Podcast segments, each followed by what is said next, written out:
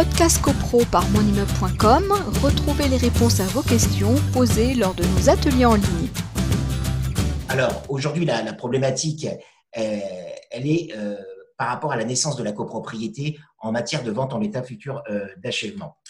Alors, effectivement, le statut de la copropriété commence à partir du moment où le premier lot est vendu le premier lot est vendu, vous allez avoir une copropriété qui va être, qui va, qui va être, qui va voir le jour, puisqu'en fin de compte, au tout, tout début, si on prend schématiquement la chose, vous allez avoir euh, deux propriétaires, vous allez avoir le SCI qui restera propriétaire pour les lots non vendus, puis vous allez avoir le premier, la première personne euh, qui va acheter un lot, donc on va avoir deux personnes, et à partir du moment où il y a une, une propriété indivise en matière immobilière, c'est pas de l'indivision euh, familiale, mais c'est une copropriété. Vous allez être copropriétaire avec le promoteur sur un laps de temps qui, euh, évidemment, au fil et à mesure, va s'amenuiser puisque le promoteur va vendre ses lots euh, au fur et à mesure. Alors, à partir du moment où on a une copropriété, ce qui se crée, évidemment, on va avoir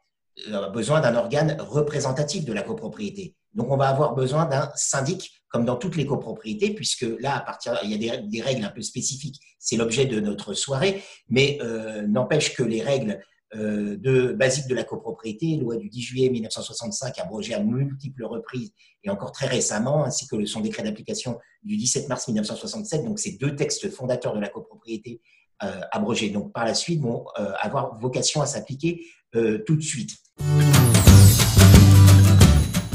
Podcast CoPro par monimmeuble.com, retrouvez les réponses à vos questions posées lors de nos ateliers en ligne.